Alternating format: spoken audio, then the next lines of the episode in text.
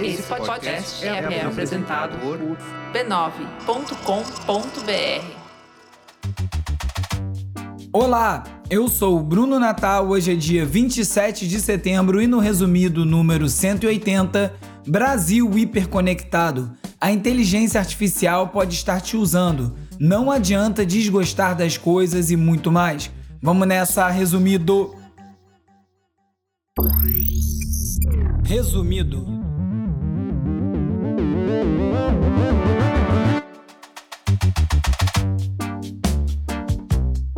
Olá, resumista! Esse é o Resumido, um podcast sobre cultura digital e o impacto da tecnologia em todos os aspectos das nossas vidas.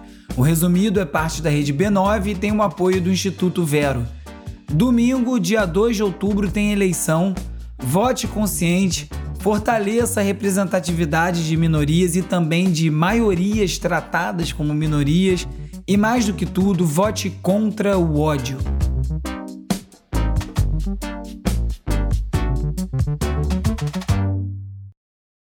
Vamos de cultura digital e como nosso comportamento online ajuda a moldar a sociedade.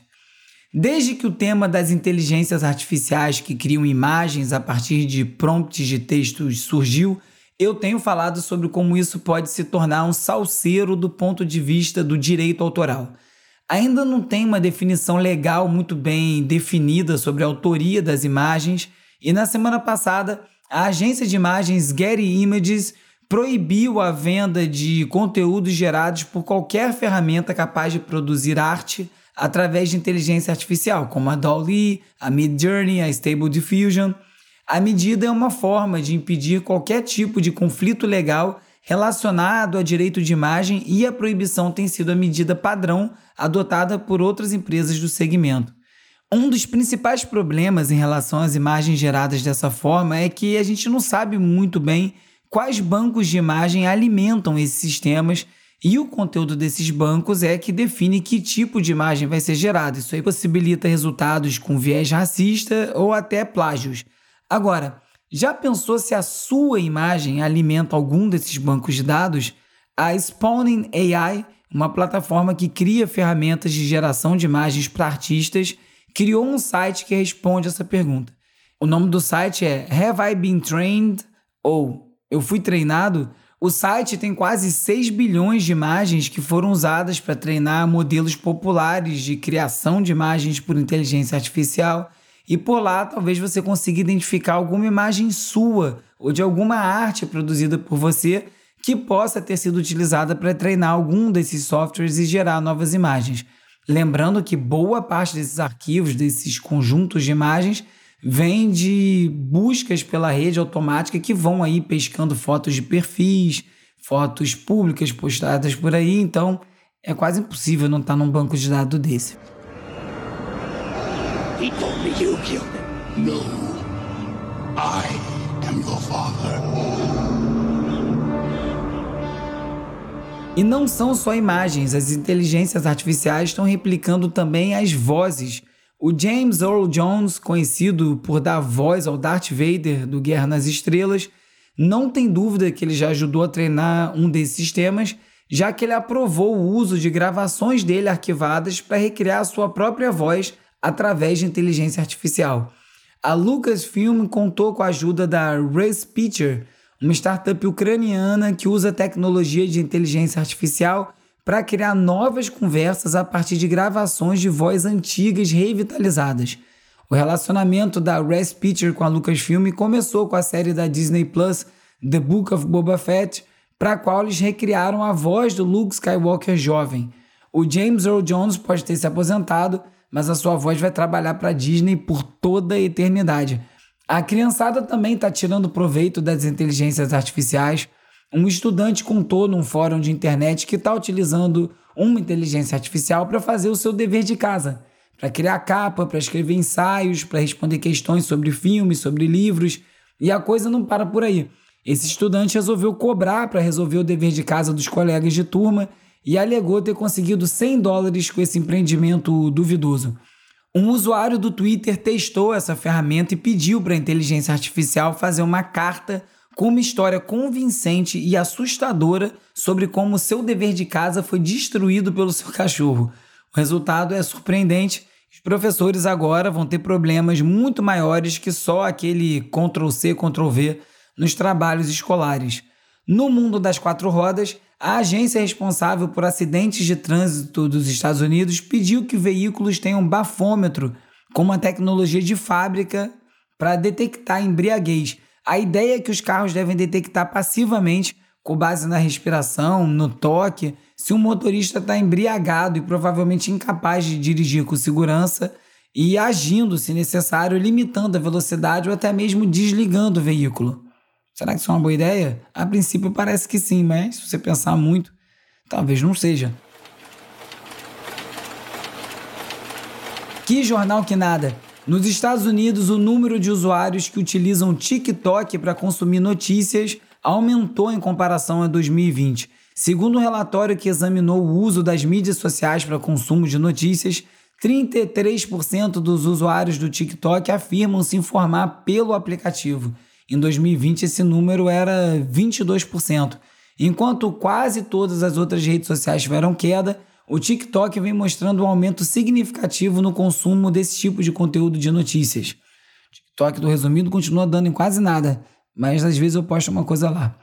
Utilizar as mídias sociais como forma de se informar pode ser um problema quando o assunto é verificar as fontes da informação. E as consequências disso podem ser surpreendentes, como é o caso de uma cidade holandesa que está processando o Twitter, que para os moradores da cidade tem culpa na disseminação de uma teoria da conspiração que alega que o local já foi lar de uma seita satânica de pedófilos. Os autores da mentira estão presos, mas essa teoria conspiratória continua circulando pela rede e as autoridades querem que os conteúdos ligados ao caso sejam sempre deletados. As postagens originais já foram apagadas, mas o rumor não para de circular e tem gente visitando a cidade, depositando flores no cemitério onde supostamente as crianças vítimas desse ritual estão enterradas difícil vai ser convencer as pessoas que tudo isso é uma mentira. E agora é hora de falar sobre como as Big Tech moldam o nosso comportamento. 90% dos domicílios brasileiros têm acesso à internet. Os dados são da Pesquisa Nacional por Amostras de Domicílios, que apontou que em 2021 o número de casas com internet no Brasil aumentou 6 pontos percentuais em relação a 2019. Vale chamar a atenção para como as pessoas estão acessando a internet. O dispositivo mais usado, claro, é o celular, que é a forma preferencial em 99,5% dos domicílios conectados. É crucial entender também a qualidade desse acesso, porque se o Brasil inteiro está online, mas só no Facebook e no WhatsApp, a gente já sabe que não vai dar muito certo. O WhatsApp, aliás, superou o Facebook entre 2019 e 2021 e se tornou a plataforma mais popular entre as empresas, Segundo a pesquisa realizada pelo TIC Empresas 2021, 72% das empresas têm uma conta no aplicativo de mensagens. A última pesquisa foi feita em 2019, antes da pandemia, o que explica em parte esse aumento, já que muitos negócios tiveram que aprender a lidar com serviços de entrega e o WhatsApp foi escolhido como plataforma mais simples de interação por boa parte deles. O Twitch anunciou uma proibição parcial de jogos de azar com caça-níqueis, roleta e jogos de dados. A plataforma de transmissão ao vivo da Amazon vai barrar vídeos transmitindo sites de jogos de azar não licenciados nos Estados Unidos. Apostas esportivas, esportes de fantasia e poker continuam liberados. A mudança veio após uma matéria da Bloomberg que divulgou um relatório do final de agosto mostrando como são populares os sites de jogos de azar nessa plataforma, no Twitch. Alguns cassinos chegaram a fazer parcerias com streamers para atrair mais apostadores. Você certamente já sabia disso, mas uma pesquisa confirmou que as opções não gostei e não recomendar no YouTube não funcionam para filtrar conteúdos como se esperava. Um estudo realizado pela Mozilla mostra que as recomendações da plataforma não variam muito quando os usuários usam essas opções para impedir que o YouTube sugira vídeos semelhantes aos apontados como desinteressantes ou impróprios pelo próprio usuário.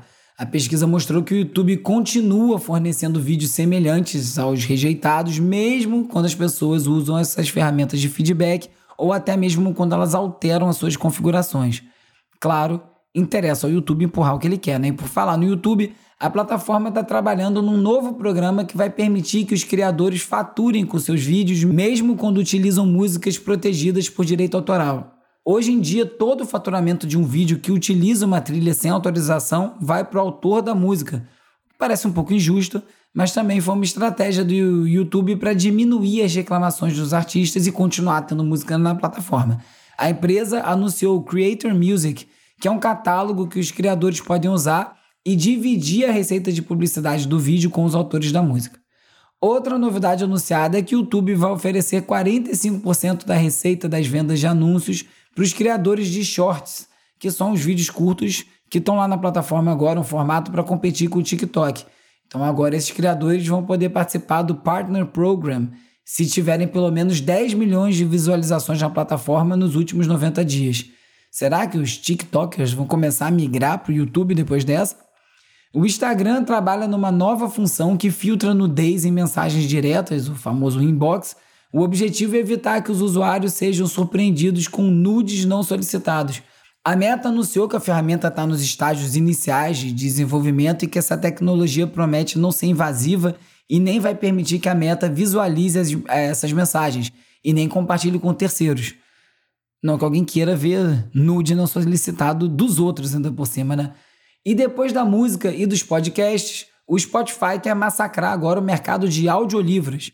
Em novembro passado, o gigante sueco comprou a empresa de audiobooks Findaway e parecia uma questão de tempo até que eles anunciassem a entrada no ramo. Pois bem, semana passada o Spotify anunciou que alguns audiobooks já estão disponíveis para compra nos Estados Unidos, mas parece que eles ainda estão se adaptando a essa nova forma de fornecer esse tipo de conteúdo.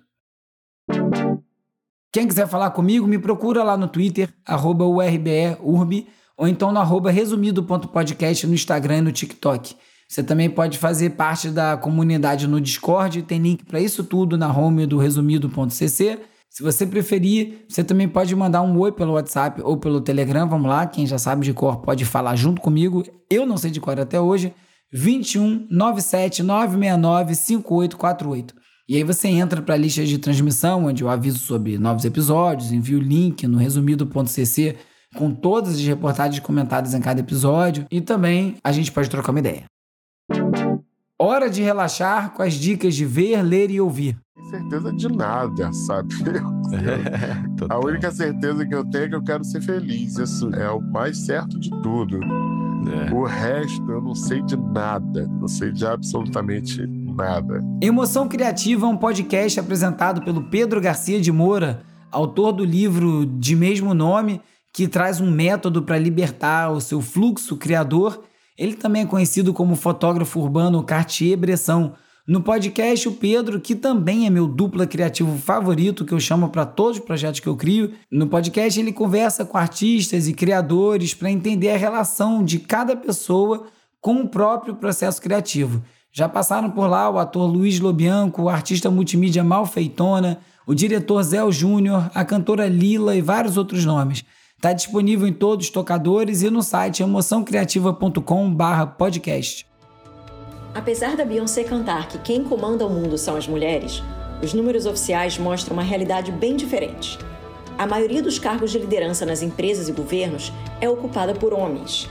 Então eu pensei, que eu posso fazer para ajudar a mudar isso? O podcast Umas por Outras nasceu da vontade da Bruna de Maison iluminar a história de vida profissional das muitas mulheres que estão à frente de grandes projetos, principalmente na área que ela trabalha. Para isso, a Bruna conversa com executivas de TV e de streaming, como a Rosana Fontinelli, a Júlia Gutnick, Leonora Bardini, a Adriana Silva, sobre as suas carreiras e os caminhos até o sucesso. Está disponível no Spotify, no Amazon Music e no arroba Umas por Outras no Instagram tem mais informações. aí, ó. Ah, olha a carta que você deu, Nina. Dá presente pra mim. Vai lá ver jogar? Sábado eu não posso, não. Vou fazer faxina na dona Bia. Ela pediu pra eu sexta e pediu pro sábado. Eu achei ótimo, né? É bom. É, duas diárias é maravilhoso. Finalmente fui assistir Marte 1, filme brasileiro indicado para representar o país na disputa por uma vaga no Oscar. É escrito e dirigido pelo Gabriel Martins e o filme se passa em Minas. Tem aquele sotaque maravilhoso por toda parte. E o filme tem sido elogiado por onde passa, seja no Festival de Gramado, no Sundance, no Tribeca. É um filmaço lindão, Não perca e assista no cinema.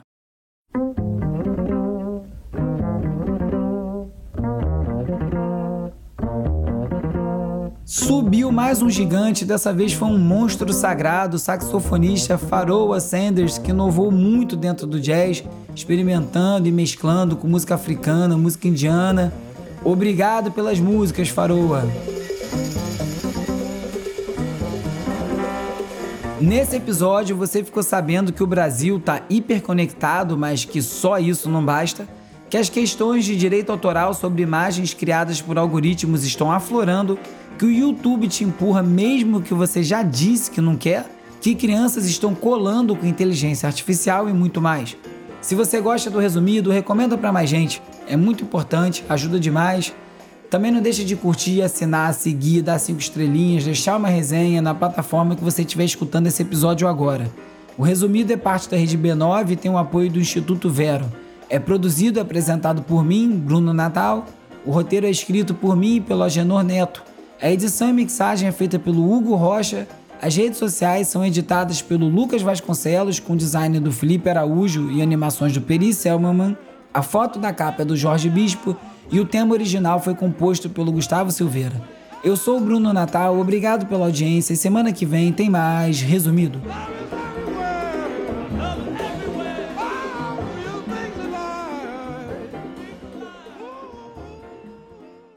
Esse podcast é apoiado pelo Instituto Vero.